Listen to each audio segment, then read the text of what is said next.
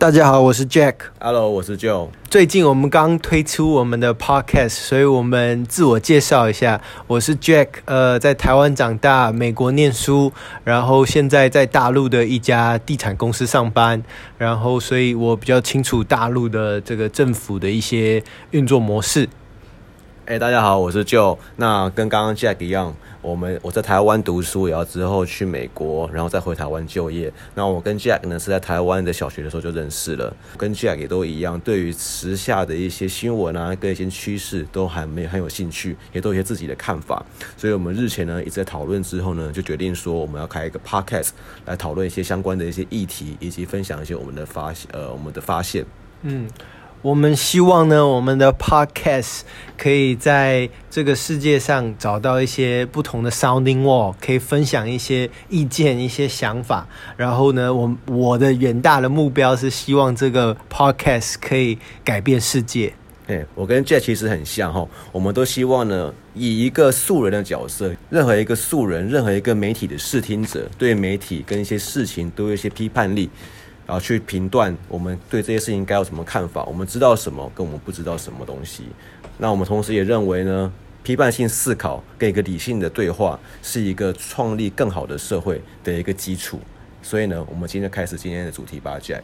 OK，所以我们今天呢是要给呃最近刚呃走掉的 Kobe Bryant，他是一个 NBA 的呃 Superstar。那他在一月二十六号。呃，二零二零年早上在 LA 时间早上九点，呃，因为一个直升机的意外，呃，死亡。然后我们因为 Kobe 呢，对我们这一代的年轻人，呃，不管只要你对运动或是对篮球有兴趣的话，呃，他都对对这个代这一代的年轻人有很大的一个影响。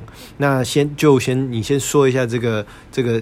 事事件的发生来由好了。Kobe Bryant 在二零二零年一月二十六的时候呢，在洛杉矶坠机而亡。那当时呢，他是坐着他的私人直升机，载着他的女儿以及其他的一些乘客，其中包含了他女儿的队友以及相关的教练。那这一个事情的发生呢，其实是非常的呃意外，大家都没有预料到。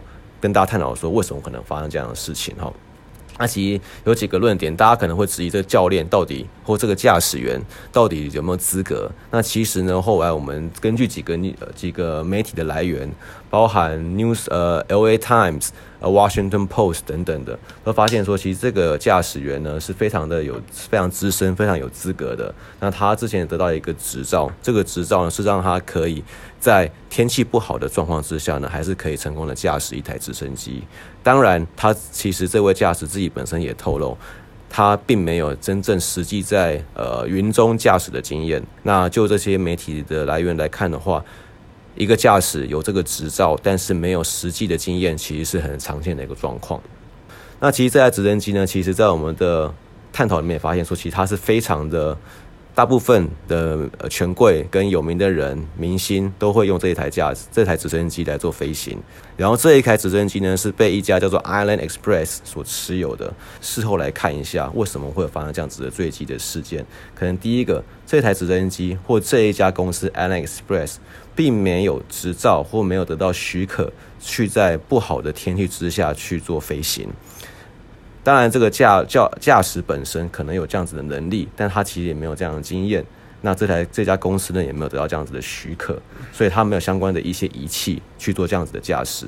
第二，虽然说有一个监管飞行相关的机构叫 NTSB，他强烈的建议所有的直升机都要配备一个叫做 No Terrain Awareness and Warning System，这个系统呢，基本上就可以让直升机可以侦测到地形相关的呃资讯，所以呢，驾驶员在开直升机的时候呢，可以更好去侦测到附近的地形以及做呃做相关的一些应变。但是呢，虽然说 NTSB 有做这样的建议，但是 FAA 这一个组织呢，并没有强制需要呃需要所有的直升机去。装置这样的仪器，有些很多的人认为，如果有这台这个仪器的话，这个直升机呢就不会发生这样子的惨案。那这个驾驶有更多资讯去避开今天这个事件。那第三个，因为这家公司 Island Express 跟这位驾驶其实并不应该在这样的天候之下去驾驶哈，所以呢，这位驾驶呢。其实严格来说，应该在当下发现天候不佳的时候，就直接去附近的机场，然后呢，请 Kobe Bryant 跟其乘客去改用其他方式去赶往他们的目的地。但他并没有这样子做。不过这也是常态，因为呢，毕竟你是驾驶，你承载的是一位 VIP，所以你当然会要做一些临场的反应。所以呢，以上三个主要是这个公司跟这个直升机的配备，它的许可有没有这个仪器去侦测到地形跟天候，然后呢，这个驾驶在当下的判断是这次悲剧的主要的主因。OK，呃，所以我这边呢，其实我觉得在。嗯，一月二十六号之后，所有很多媒体都讨论了关于 Kobe 的一些一些事情，然后我也看到了两个两个新闻，我觉得是直接，我觉得值得大家嗯深思跟思考了。第一个就是说，呃，其实。在一月二十六号的时候，呃，TMZ 是美国一个很有名的八卦媒体，他在呃在警官在 LA LA LA Police 还没有通知 Kobe 的家属之前，就就就发布了这个新闻。那其实呢，所以这个 Kobe 的大部分的家家家。呃，家人他是他是从呃网络上从手机上去得知他自己的亲人死了。其实呢，那第呃还有另外一点是，其实验尸官在当时也没有去验去去验这个 Kobe 的证实的 Kobe 的死呃这是是真的是 Kobe 死亡。然后呢，全部的媒体就已经发布了这个消息，所以是其实是未经过验证的。那几个东西是。TMZ 到底是从哪里拿到这个消息？这是第一个，还是不是 LA 警察里面有人漏了漏漏出了这个消息给给 TMZ？这个是这个是我觉得在好莱坞是蛮值得值得被讨论的。就你你虽然是一个名人，但是呢，呃，你的消关于你的消息在未证实情情况下，或者你的家人根本就不知道的情况下。就就被发布出来，然后然后这个，所以我觉得这是一个很值得被讨论。另外一个是，嗯，Kobe 呢的新闻被所有的媒体呃描绘的好像是一个一个伟人的死去一样，没有错，他的确是在这一代年轻人有很大的影响。但是其实我们也不要忘记了，Kobe 有两个黑暗黑暗面，就是他在二零零九年的时候，其实是在。科罗拉多州有一个 SPA 的按摩师，呃，指控 Kobe 呃性侵了他。那呃，Kobe 之前也出来澄清。那澄清刚开始是说没有，后来又跟警察说他的确是跟这个这个人有两双呃两情相悦的一个一个嗯前提之下，前提之下有有 have sex，但是呢。呃，后面，所以他是用用 Kobe 是用他的律师团跟当事人达成一个五百万的美金的一个和解。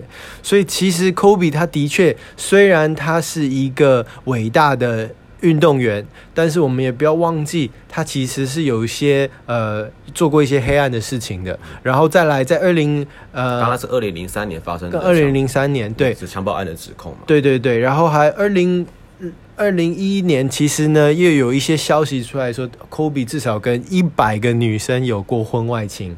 所以呢，其实他在呃当一个运动员，其实他不是每一样东西都值得被受到表扬。这我觉得是嗯、呃，这是值值得值得探讨的。嗯，既然你刚刚谈到这两点呢，其实我觉得有几个想法。就第一个，我们刚刚讲到了嘛，就是八卦媒体或媒体本身这个产业。应该要负什么样的一个社会跟企业的一个责任？对对，就是它的资料来源应该要以什么为依据，以证实到什么程度的时候再去做发布。没错，因为我觉得媒体在传播讯息的时候的，尤其今天的资讯，呃，发展的非常快速哈，它的速度跟力道跟。远度、深度是以前都没有过的，没错。那因此，如果发布，比如说 Kobe，他马上在警察跟验尸官证实之前就宣布 Kobe 跟他女儿等等人的去世，那对于家长跟他的家人以及身边的人来说的话，该怎么去做判断，以及有没有达到一个尊重？没错。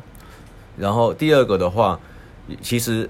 刚刚在讲到 Kobe 过去的一些比较丑闻哈，可能大家都不想去想起。对，但其实在美国当时几个媒体优先发布这样子资讯，比如说 Times 啊、New York Times 等等的时候呢，其实社会大众的反应并不是这么的正面对于这些，就大家会觉得说，哎、欸，你为什么在我们还在追到一个球星的陨落的同时，你却提起了这些以前的这些丑闻？对，那这样对于死者是否也是跟他的家人是否有尊重？嗯，对，所以其实这有两个层面，我觉得就是媒体到底在我们的社会中。扮演什么样的角色？以他发布资讯的时候，应该顾及到的第一证呃事实的证实度，以及对于事事件本身影呃当事人或身边的人的影响，是否你觉得是否是呃媒体需要去注意的地方？然后这个尺度放在哪里？而且我觉得，其实现在其实狗仔文化在美国、在台湾、在在世界上各个地方都，他宁愿先发出来这个消息，他也不要是最后一个发出来这个消息，宁愿发错，然后后面再登说哦不好意思，我们发错了哦，不然你来告我们了。然后呃，我觉得这样是不对的。但是但是就是说，他在他的站在他的角度来说，他一定要拿到独家消息、第一手消息，他宁愿报错，他也宁愿他他也不要不要报。这也是个媒体的一个挑战了，这是一个媒体一个挑战。因为媒体如果是因为媒体毕竟是一个私人盈利的一个产业，所以它有一些营收的压力的时候，一个营收的来源或者就是让人观众想要去收听你，想要去接触你，想要去订阅你。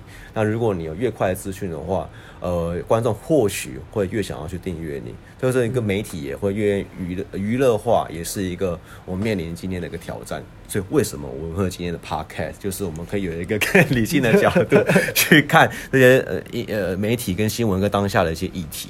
嗯。那我们做这一集 podcast 呢，我觉得不是要蹭这个 Kobe 的这个热度啊，就是我觉得是我想要把一些我们想要把一些 Kobe 对我们这一代年轻人的一些影响，呃，把它做一集来做纪念，也对 Kobe 做一个做一个算是一个致敬吧。呃，第一个就是说，我觉得 Kobe 有几件事情是真的是值得值得提到的，就是说他是十七岁，呃，他其实是在意大利长大，他爸爸也是篮球专业的篮球员，所以他会呃讲意大利文，然后后来又回了呃回了美国，呃跟他爸爸一起发展。那他其实呢，在一九九六年，他是十七岁。就参加了，呃，从其实应该是第二届，呃，美国 NBA 从高中生就直接让他变成专业的运动员。第一个是我们所知道的 Kevin Garnett，Kevin Garnett 是后面在在波士顿的 Celtics 拿到冠军。那 Kobe 这一年呢，一九九七年，其实有几个 NBA player 都到后面都是成了超级巨星。他同一届呢是有我们知道 Allen Iverson。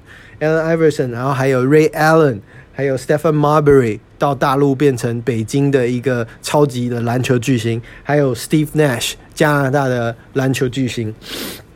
那 Kobe 刚开始出来呢，因为他年纪比较小，所以呢他呃就比较冲动，所以他有一个哦、呃，不管你讨厌我 Hate me or love me，我就是我就是我行我素，呃，我就是跟一个乱冲乱撞的人一样。那后来呢？其实有他这个这个又有另外一个他的他又慢慢成熟了。呃，他变到 Nike 的代言之后，他变成是呃 Mamba mentality，这变成一个新的一个词汇。对，这是一个新的词汇。那 Mamba 其实是一种响尾蛇。嗯、那响尾蛇，眼镜蛇，眼镜蛇，眼镜蛇。那眼镜蛇呢？它是有毒牙的，它咬了你以后，你还会嗯。呃有致命的、致命的一个危险。那其实就好像他在科比在篮球场上一样，你就不希望他在最后一秒钟拿到球。他到最后一秒钟来拿到球以后，他会很冷血的绝杀你。那这个是呃科比。那当然，科比后来也利用了这个这个称号吧。扩大了他自己很多影响力，也包括后后面的产品线。那我觉得一个比较励志的，对这一代年轻人来说的话，他说的一句话是说：“你见过四点半的洛杉矶是什么样子吗？”就是 Kobe 每天自从当专业篮球员之后，他就是四点半，嗯，起来练球，一天练三次。呃，练投球，练健，可能早上是练投球，下午是练健身，等等等等不一样的练习。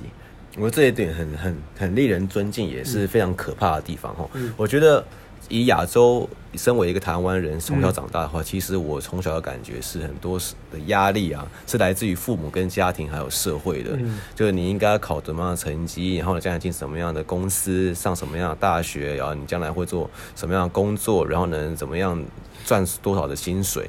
但 Kobe 给人的感觉啊，我当然，如果大家有其他的看法的话，可以提出来。感觉他是给自己给自己加压这种压力，而且他乐在其中。他追逐这个 greatness，就是这个追逐伟大的这个成就，是宁愿付出这一些的努力也要达成的。所以他也，我看过他一个跟别人的访谈之后，他也提到说，为什么他四点半起床？因为第一，他可以在早餐前就先有一个训练。没错，早餐完之后还可以休息一下，跟家人陪一下，在中午前再一个训练，然后吃完午餐之后，下午再一个训练，吃完晚餐之后，晚上再一个训练。所以呢，他一天至少可以有三到四次的一个训练。那他说，就他的了解，一般其他的球员一天可能训练两次。那你发出比比别人还要多一倍的努力，那今年累月下来，就有点像打高尔夫球一样，就是你角度一点点的偏差，距离一长，那个。目的地就会差很多，所以我觉得这给大家一个很大的一个启发。对，就是他日积月累下来，他每天的练习，也许他就比你多练了十年了。嗯，他可能练练一年是是另外另外呃其他人练的两三倍这样。我觉得还有另外一个就是我我我也想讨论的几个点，就是说，嗯，当天为什么 Kobe？呃，是搭直升机，那这是个常态，对不对？这是一个常态。呃，其实是这样，就是呃，在洛杉矶的的公共就是这高速公路其实是蛮堵塞的，大部分大大家都开车。然后呢，呃，Kobe 其实是他成为呃专业运动员，然后他有一个家庭以后，他发现他从家里开到 LA 的 Staples Center 练球，然后再开回来。呃，一趟车程可能就要四十分钟，堵车的话可能要一个小时到一个半小时。那这样子呢，他久了就发现，他永远几乎常常就是一整天都花在车上，一整天都花在车车车子上。那他呃就错过了他女儿的一些 school play，或者说他女儿的学校的一些足球比赛，他就没有办法当一个好的爸爸。所以呢，他就还有再加上常年来说，Kobe 因为他是常年是一个专业的运动员，呃，身体上有很多运动伤害，其实他没有办法坐在车上两个小时，这样子他身对他来身体来说是很大的负担，所以呢，他就开始看呃去去找了呃直升机来来做通勤的一个工具，那呃其实。呃，他可以，如果他搭了直升机之后，他可以在二十分钟内直接就从他的家到他要练球的地方，练完球又在二十分钟马上就可以回到家。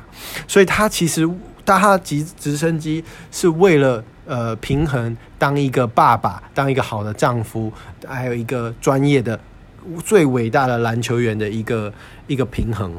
对，我觉得其实这一点也是很。跟他这个努力不懈的这个精神也是相辅相成的哈，因为其实大家也可以猜得到，其实搭直升机并不是个便宜的事情，对，那是相当费用。但是当然，Kobe 赚到的薪水跟他的报酬是足以去支付这一笔费用的哈。但其实这笔费用，其实他也可以拿来做其他的事情，他可以拿来享乐，他也可以去 party，他也可以拿来买很贵很贵的车，对，或很好的表什么的奢华的享受，但他选择是花在。呃，私人飞机上面，所以我觉得这个又跟他的 Mamba mentality 又是同样的一个一生活哲学的一个一个融合的一个概念，就他是，这也是让我们觉得说，其实你人生有两个路向哟。如果你到一个正向循环的时候呢，你是可以让。你这个加成的效果是相辅相成的。那如果你往另外一方面的话，如果 Kobe 你把这笔费用拿去做享乐、奢华，那他所接触到的人、跟接触到的人事物，可以让他可能更不认真训练，那他可能就无法成为一个更厉害的球星。那他就更没有钱去付出更多的呃呃花费在让他的训练更有效率上面。那往下的趋势也是非常可观的。所以我觉得 Kobe 他把自己。呃，放到一个向上驱动的一个正线漩涡里面，是让人呃非常敬佩的。是，然后呢，我还想要再提一点，就是其实科比今天会这么伟大，他离不开他的家人的呃支持。那其实这后面有一个很伟大的女人呢，就是呃科比的太太，叫做 Vanessa。那 Vanessa 其实我们在以前在看 NBA 比赛的时候，有时候转播都会看到她的呃她的她的身影在在篮球球赛旁边。那我也介绍一下，就是他 Kobe 呢是在呃他刚开始打篮球，在高中生，他是呃高中刚毕业的时候就认识了 Vanessa。那 Vanessa 是 Kobe 在拍第一支 MV。Kobe 刚开始的时候想要当一个饶舌歌手，跟嗯。呃跟专业的篮球篮球员，那呃，Vanessa 是他在呃片场里面，他是一个呃伴舞。那那个时候，Vanessa 是 part time 的一个模特，然后呢，他也是呃伴舞的。那 Kobe 自从认识他了以后，就觉得哇，这个女生很漂亮，我一定要跟她要到电话号码。那要了电话号码之后呢，就呃开展开一个热烈的追求。那展开热烈追求以后，后来就呃决定同组一个家庭。Kobe 呢，其实他在最近几年，呃，有当然是刚刚说的两次，其实跟呃跟 Vanessa 的婚姻有碰到一些问题。那当然后面呃在这些问题慢慢的解决，然后还有他跟 Vanessa 和好之后，呃两个人也 Kobe 也下定决心变成一个好丈夫，变成一个好爸爸。那呃其实所以所以其实 Vanessa，然后还有在。要退休的时候，其实 Kobe 我也看到一个报道，他要他说了一句话，是因为他在这二十年来当一个专业篮球员，其实都没有好好的陪他太太，他他已经牺牲了很多，他牺牲了很多，太太牺牲了很多，帮他生了四个女儿，呃，然后其实呢都没有好好的跟 Kobe 呃相处时间，因为他一天练练球就要练三次，那。其实他有一个主要要退休的理由是，呃，他希望可以在退休的时间，呃，跟多跟他太太相处。嗯哼。那所以，所以我觉得，其实这个 Vanessa Bryant，其实我们也不能忘记，他应该是 Kobe 的呃篮球生涯最大的推手之一。嗯哼嗯哼。对。呃，另外一个我觉得值值得值得值得提到的，我觉得这是 Kobe 后来呃退休以后的一个一个很重要的一个转捩点。其实 Kobe 有说过一句话，他不希望被记得是一个呃很伟大的篮球员，他希望被被记得呢是他是一个很成功的投资者。那我们也找了一些资料，其实 Kobe 的投资公司也做了不少事情，他是呃呃。Dell Dell 电脑的一个投资者之一，再加上阿里巴巴，我还记得我那个时候在大陆的时候有看过，呃，其实 Kobe 是有来参加阿里巴巴的双十一的一个推广活动，再来还是一个那个呃 video game 叫 Fortnite。一个、嗯、一个多人竞争的呃射击游戏的一个一个一个投资者，那然后还有另外一个是 Jessica Alba 的 Honest Company，就是做一些家用品，但是它是用自然的呃产品去做的。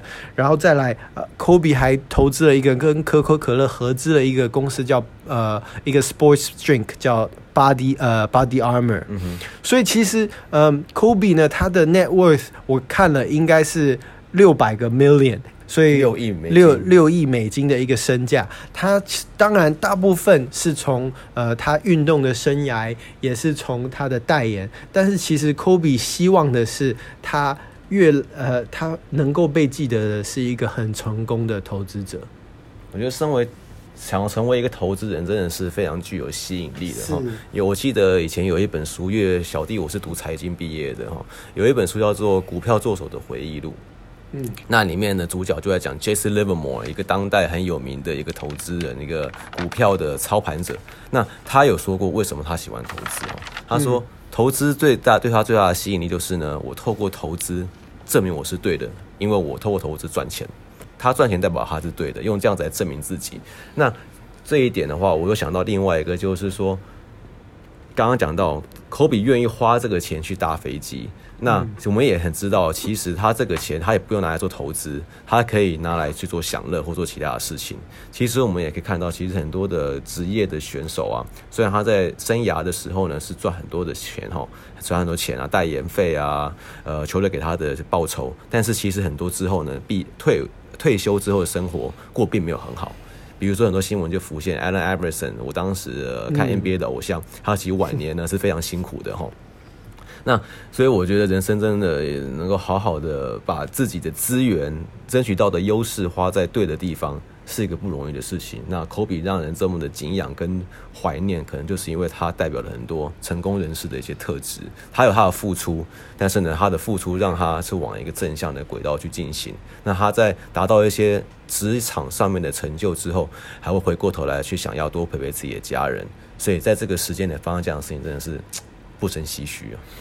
对，呃，我其实觉得我们对 Kobe 呢是有一个。无限的一个一个尊敬吧，因为他真的是，其实你呃，如果是一个高中就是一个 super star 了，你为什么要这么拼？真的，你不需要，你不需要这么拼了。你已经呃，可能他签第一份的这个这个 paycheck，再加上他代言，就已经就已经足够他吃一辈子了。他他没有没有必要这么认真，但是他二十年如一日，天天都是四点半起来练习。我觉得这个是影响到很多年年轻人的一个生活哲学。真的，我觉得这真的，我觉得球职业球星，其实在这些球队老板啊，嗯、准备要花钱去雇佣这些球员，也是个大考题。嗯、没错，就各位有看过一个电影叫做《The Money Ball》魔球，对，他探讨说怎么样花最多的钱，然后争选到最好的球星，不用最少的钱找到最适合的球星，组成最有效率的一个队伍。没错。然后呢，有另外一本书叫做《The Eraser Project》，他就来讲说当时 Houston Rockets 呃火箭队怎么去找到一些相对应的人才来帮助他。他去找找出一个去呃招募球员的一个正确的一个策略，因为你看哦，一个刚大高中大学毕业这个年轻人突然拿到几百个几亿美金，你要他怎么去专心的打球？他可能就觉得一辈子就够了。所以拿到这样子的人生，这样子的生活水平之后，还能继续努力，可能就可以知道说他的成功的动力不只是呃物质的生活，而有一些理想的一个驱使。嗯，我们 podcast 或许也有这样子的、这样子的初衷吗？但我们还没有到那个生物质生活的成就。嗯，对。当然，所以我我我们我是觉得，就是 Kobe 一生。就是当然，大部分都是在媒体跟这个镁光灯下，所以我们可以，我们好像这个这个这个人走了，好像是呃我们一个认识的朋友，邻居去世的邻居去世的感觉。但是呃，我觉得当然他还有很多细节，当然还有他之前要退休了，拍了一个 Dear Basketball 的一些呃一些东西。我觉得他对呃 video 的一个细节的一些。